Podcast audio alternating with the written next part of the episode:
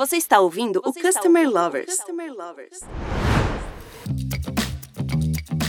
Olá, sou Leonardo, head da High Academy, a primeira escola de negócios voltadas para o cliente. E eu sou o Diego Aquino da High Platform. Excepcionalmente, neste episódio especial do podcast Customer Lovers, contamos com a participação do Maurício Brentano. Fala pessoal, tudo bem? Eu sou Maurício Brentano, co-founder e Chief Experience Officer da High Platform. Muito bom, gente. Bom, mais do que relacionamento com o cliente, o CX, como estratégia, deve estar presente em todas as áreas da empresa, com o objetivo de gerar um vínculo afetivo em cada um dos colaboradores, para que possam replicá-lo junto aos clientes. Toda a equipe precisa entender que o CX não é uma mudança da noite para o dia, com um ou dois cliques em uma nova tecnologia.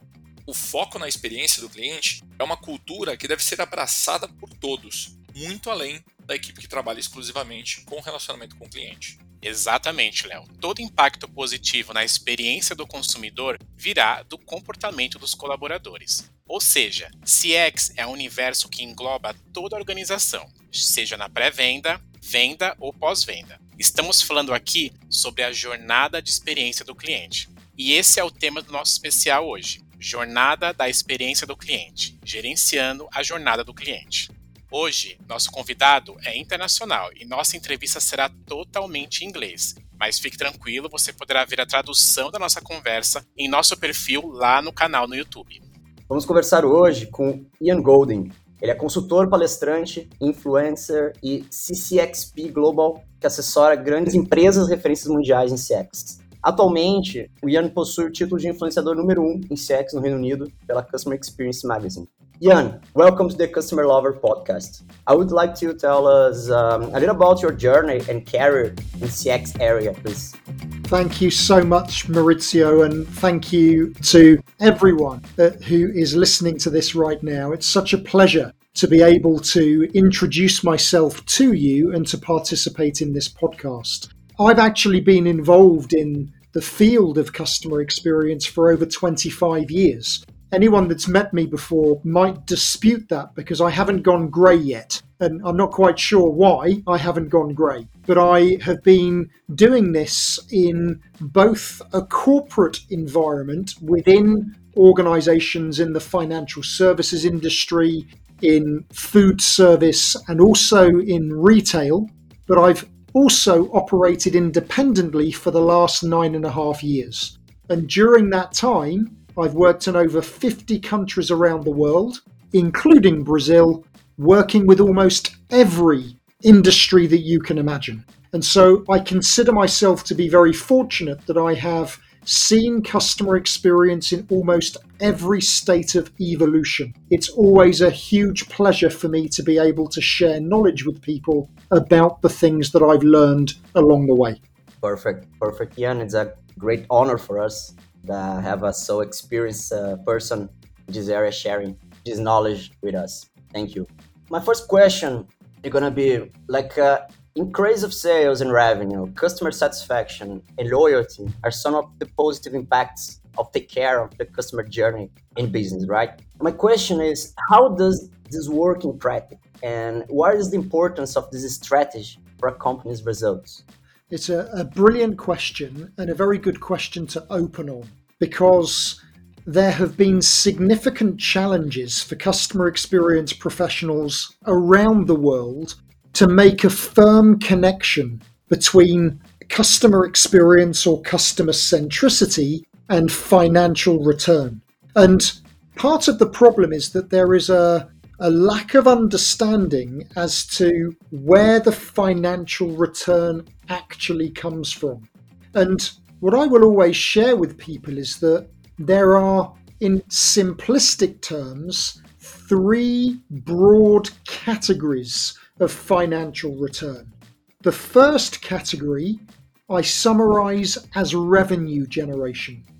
Revenue generation is the long term financial return for a customer experience strategy.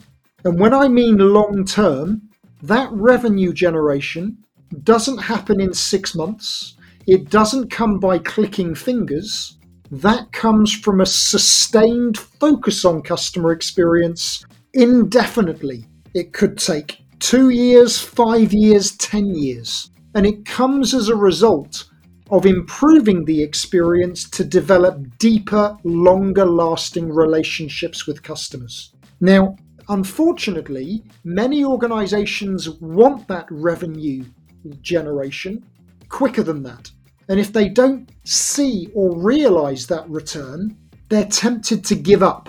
This doesn't work. But what many organizations are failing to recognize are the two other types of financial return that are actually the short to medium term benefit for a customer experience strategy. The first category is cost reduction, the second category is cost avoidance. Many customer experience professionals are not comfortable recognizing that improving the experience is as much about taking cost out as it is putting the experience in. Every time something goes wrong in the experience today, it costs money to put it right. And if we can just eliminate those things that are going wrong, avoid the unnecessary activity that things going wrong leads to, unnecessary telephone calls, unnecessary emails, unnecessary processes, organizations can save millions. So, a long winded answer to your question, Maurício, but it's really important that businesses understand the cost benefit of a customer experience strategy can happen almost immediately. The revenue benefit comes by sustaining the focus on this in the long term. Ian, what are the main pillars for the effective mapping of the customer journey? Now, that's a question that is very close to my heart, um, and a question I know is very close to your heart as well uh, as an organization. Customer journey mapping is a subject that has become very, very popular all over the world. And there are organizations right now mapping customer journeys until they're literally coming out of their ears. And the fact that the journey is becoming much better understood is a good thing. But what is very important is that organizations are clear as to why they are mapping that journey in the first place. Far too many companies around the world map the customer journey, but they don't do anything with it. And they don't do anything with it because they're not really clear about what the journey should be used to do. In simplistic terms, and I use the word simple and simplistic a lot, the customer journey is the visual representation of everything that a customer directly interacts with. And so it's very important that the journey allows us to understand the stages that a customer is going through as they interact with you and the touch points that happen within each stage. A touch point representing the things that the customer directly interacts with a website, an email, an application form, advertisement. All of those things are touch points. But just visualizing the journey is not the end of the process. What I've been preaching about for many years now is not the need to map the customer journey, but the need to manage the customer journey. And when we talk about pillars, it is the pillars of customer journey management that are critical for businesses to understand. The pillars being as follows understanding who the customer is in the first place. I know it sounds obvious, but the customer journey is called a customer journey for a reason because it's a customer journey. Too many organizations are mapping journeys by channel or by product, which it isn't. This is a customer journey, and so we must be clear as to who the customer is that we're mapping the journey for. When we know who that customer is, then we visualize the journey. Having visualized the journey, we then need to measure it. Measurement is critical to help us identify the small number of things having the greatest negative effect on customer perception and, as a result, financial performance. And when we know what those priorities are, we then fix them. And having fixed them, we go back around that cycle all over again, indefinitely, forever. Customer journey management is what I describe as the real science of customer experience. And if an organization is able to adopt an approach to continuously managing the journey, then they will realize the financial benefits that we discussed in the first question. Ian, can you mention the main mistakes made by companies in the stages of the journey and how this impacts the customer experience? There are many mistakes that organizations are making when they're mapping journeys. Let me see if I can just summarize the major points. The first mistake that is still made to this day is a confusion between process and journey. And it's really, really important, especially in historically process led organizations, to be very clear about the difference. Processes represent the things that people do every day. This is what employees are performing on a daily basis, their daily tasks. They are processes. The journey, as I've said, represents the things that customers are interacting with as a result. To avoid the mistake of confusing a process and a journey step, a touch point, it's really important that when you are mapping the journey, you describe the touch point as the customer would describe it. Use customer language. If you use customer language, then you'll realize when something is a process and the customer doesn't actually interact with it. Another big mistake that is being made when companies are mapping the journey is that they map it without any understanding from the customer perspective itself. If we map a journey as a company, we are mapping what we think the journey looks like, how we think the customer feels. But what we think may not actually be a reflection of the truth.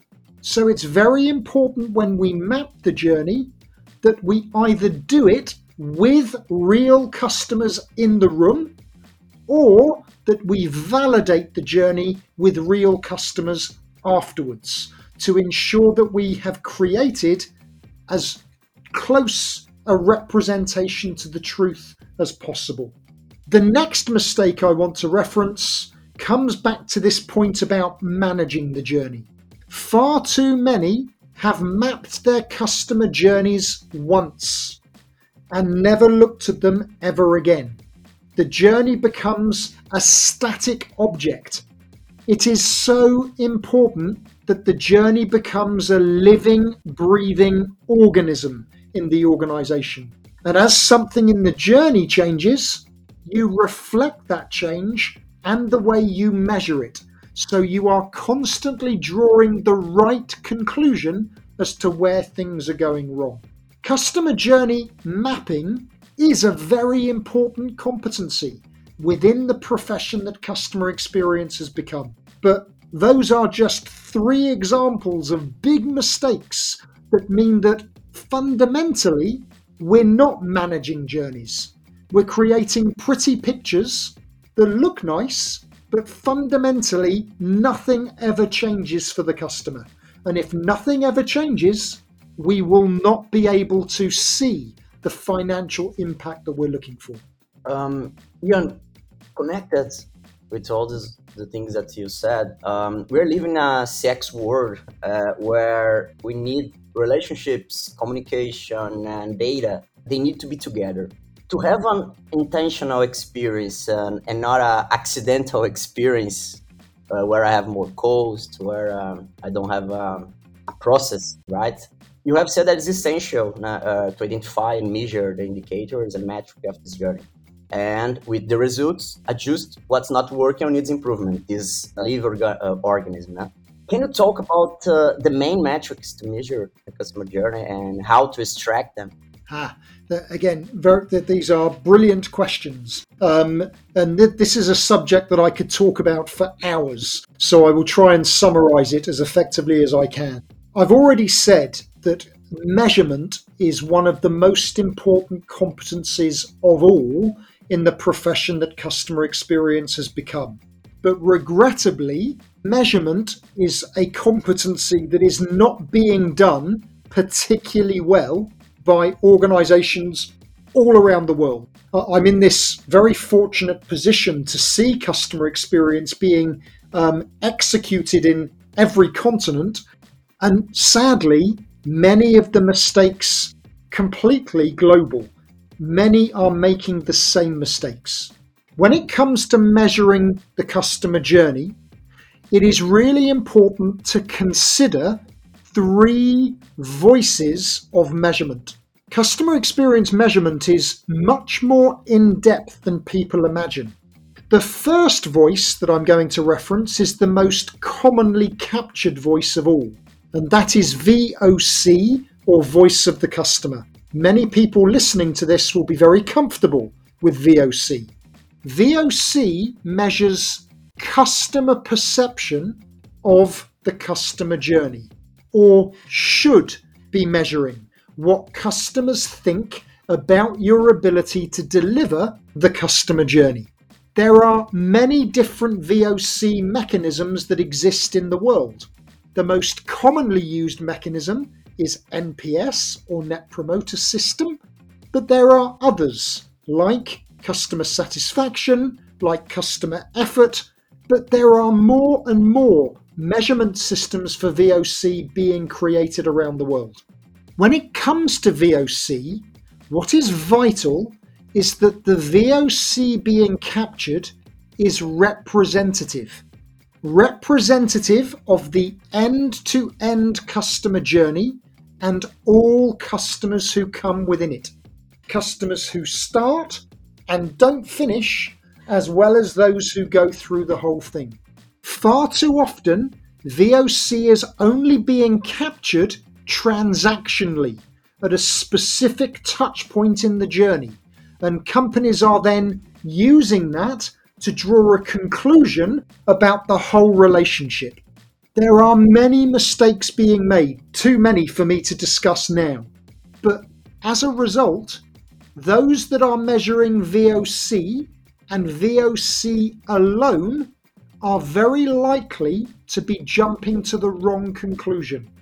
One thing I will say to all those organizations measuring NPS, if your organization is measuring it, what I can tell you very categorically is that if your NPS score feels too high, it almost certainly is. And that means it is not a reflection of the truth. And that's why it's so important for me to then explain the two other voices of measurement. Two other voices that are far less commonly captured. The first being VOE, or voice of the employee. In the context of customer experience, voice of the employee is all about having a measurable understanding of what the employee thinks about the ability of the organization to deliver the customer journey. Voice of the employee is very important because it acts as a check and balance for VOC. The way your people feel about the experience should be roughly similar to the way your customers feel.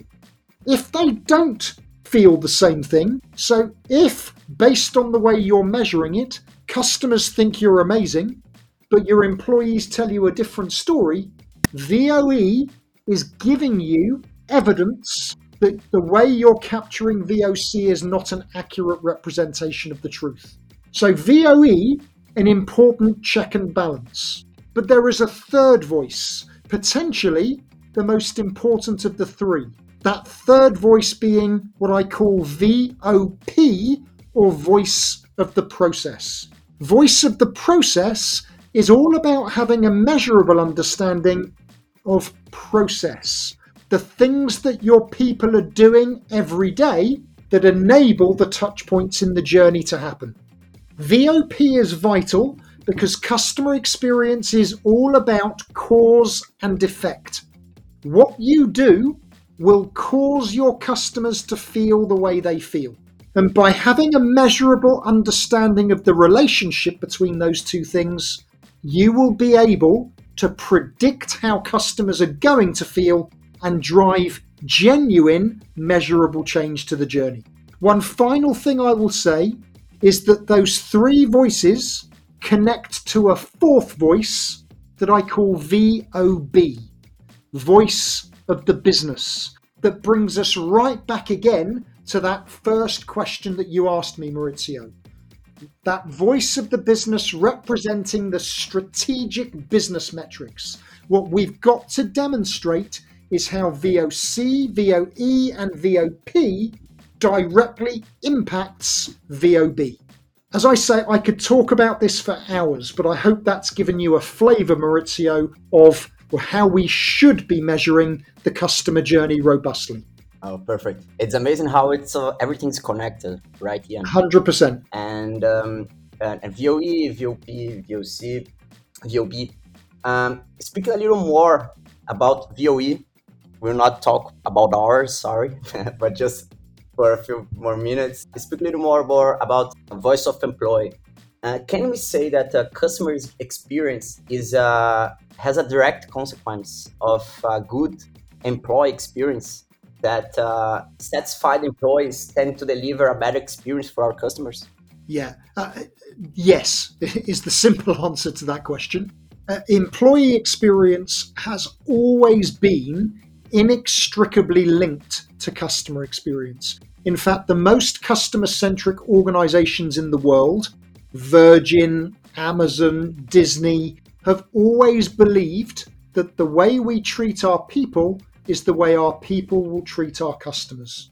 And so those organizations have actually led with the employee experience. Because unless you get that right, whatever your aspiration is for the customer is going to be very difficult to deliver. And in this increasingly digitized world that we live in, you still can't deliver experiences without your people. And so it has become more important than ever before for businesses to understand what the employee experience looks like and is it enabling people to deliver the experience you want customers to have. I would argue that as a result of the pandemic, employee experience has become even more important than ever before. Because what organizations have realized is how important it is. I say what organizations have realized, what many have realized is how critical it is that employees feel supported, feel like they're working within an environment that then enables them to treat the customer in the way that they're looking for. So, um, if you're listening to this and your organization isn't paying any attention to the employee experience, you need to work on that because until you can get that employee experience right, your ability to improve the customer experience will be very limited. Ian, the customer journey is a strategy that has no beginning and end, and as it must always be in a constant evolution and improvement. So, how to bring this strategy to the business and keep it alive within the company? Huh, that's a very good question. So, when I explain to organizations what I call the science of customer experience, I describe the importance of having structure and rigor to adopt an approach to it that is both focused and sustainable the customer experience is a little bit like a jigsaw puzzle. And the journey, for example, is just one piece of the jigsaw. Before we determine how we are going to improve the journey, it's really important that organizations have a clear understanding of what they want the experience to be in the first place. And what we want the experience to be should be defined in a customer experience strategy. That is what a customer experience strategy is a clear definition of the desired experience, how we want our customers to feel every time they interact with us. Ideally, once we know what that strategy is, then we can determine how capable the journey is at delivering it. Now, all of your organizations, if you're listening to this and you work for an organization already, whether your company knows it or not, you already have a customer journey. So most organizations had a journey before the strategy was developed. And that's why it's vital that if we have an aspiration to become sustainably customer centric, yes, obviously we need to know what the journey is, but if we're going to improve it, we need to know what direction are we improving it in. You know, what do we want customers to feel as we improve the journey? So the development of a strategy is vital. And there is no one way of visualizing a customer experience strategy, but one of the core components of it are what many organizations will call promises or principles. Many will describe these things as design principles. In other words, if we want to achieve our strategic objective with customers, how do we need to design the journey going forward? So, once we've uh, determined what those principles are, as we identify the priorities for improvement in the journey, we can ensure that the improvement is aligned to the principle or promise in the strategy. And that will then give us that ability to deliver that consistent desired experience that is intentional all the time. Ian, can you talk a little about your perception of the Brazilian customer experience journey market and what still needs to be improved here? Also, what are the differences between Brazil and the European market? Ah, it's a very good question. Now, I keep saying I'm very lucky to have done many things in my career, which I am, and I am very, very lucky to have had the pleasure of coming to Sao Paulo just before the pandemic hit. So, one of the last countries I visited in March 2020 was Brazil. And I have to tell you, it was just a, a, wonderful experience for me. Um, it was my first visit to South America, actually, let alone to Brazil. And the response and reaction that I saw blew me away. The passion, excitement, desire to understand and learn how to become more customer centric. Uh, uh, there's only one other country in the world that I've seen a similar level of excitement, and that's Turkey. Um, ironically, um, I'm I chair and host a number of awards programs for customer experience, and I had the pleasure of hosting the Turkey Customer Experience Awards this year, albeit virtually, and very similar kind of vibe, if I can use that word. Uh, I think what I've identified working all around the world is that economies that are either in trouble, suffering economic depression, or so called less developed economies, there is a real desire to learn and get better. And what I saw, as I say, in Brazil, where we know that your economy is having a number of challenges, the desire to learn is very strong.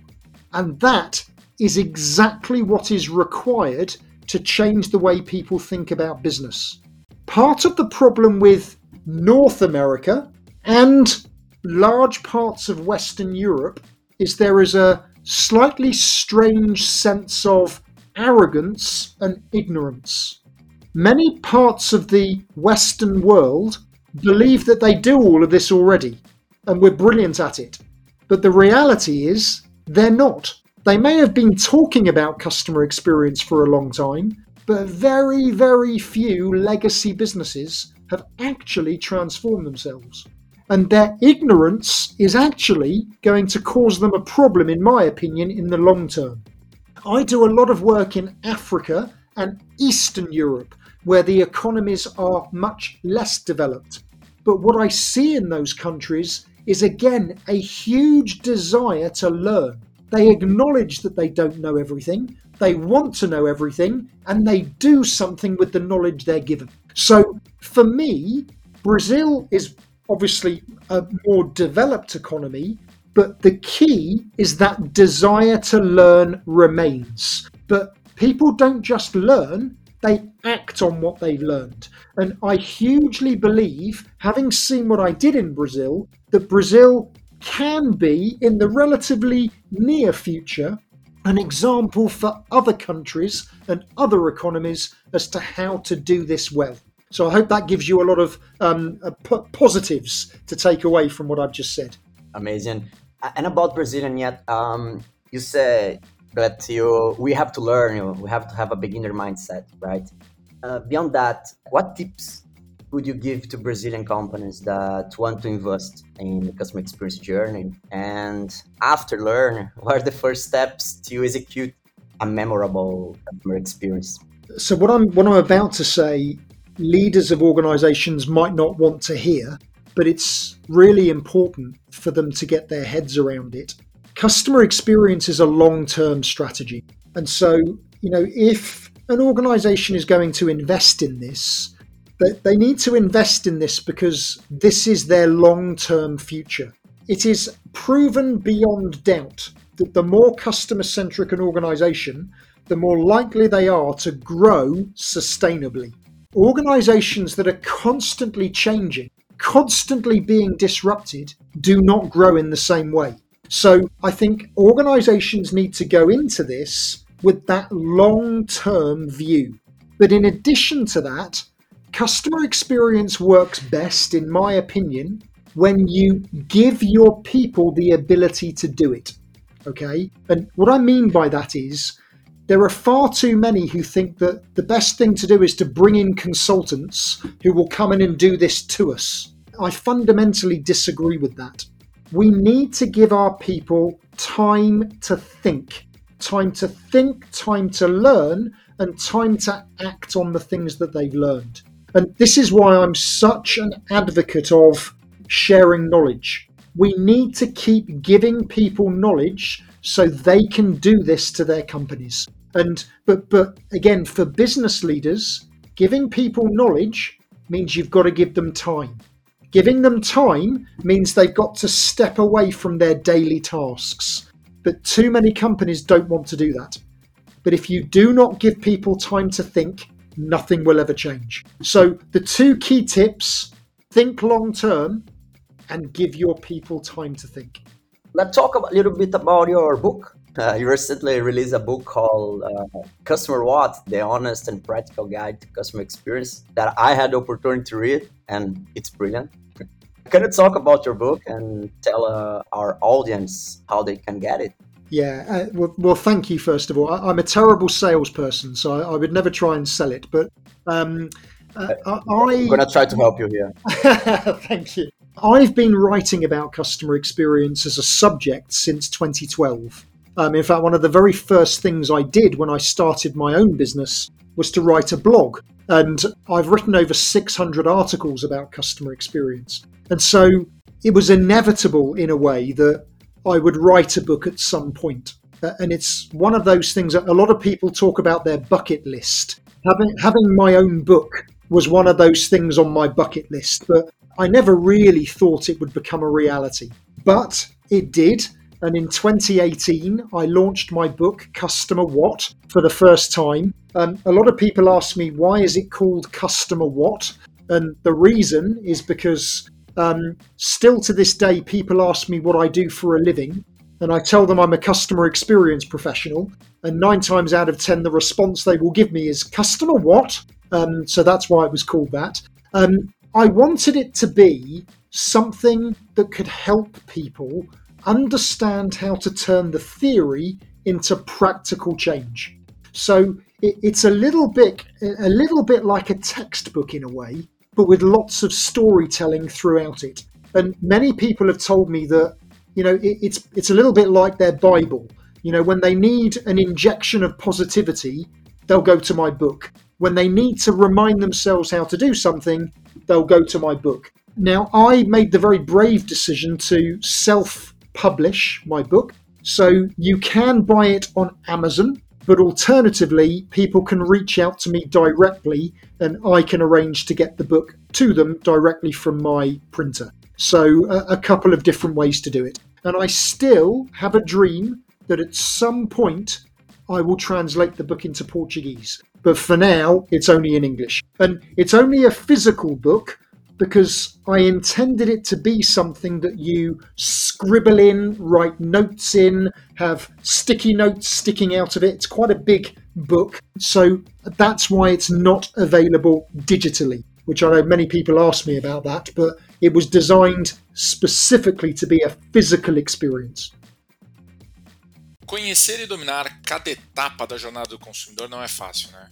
As empresas estão percebendo que oferecer uma experiência fantástica a seus consumidores é uma grande vantagem competitiva. Neste episódio mais do que especial, falamos com Ian Golden, especialista global em CX, que compartilhou um pouco da sua experiência com os nossos ouvintes.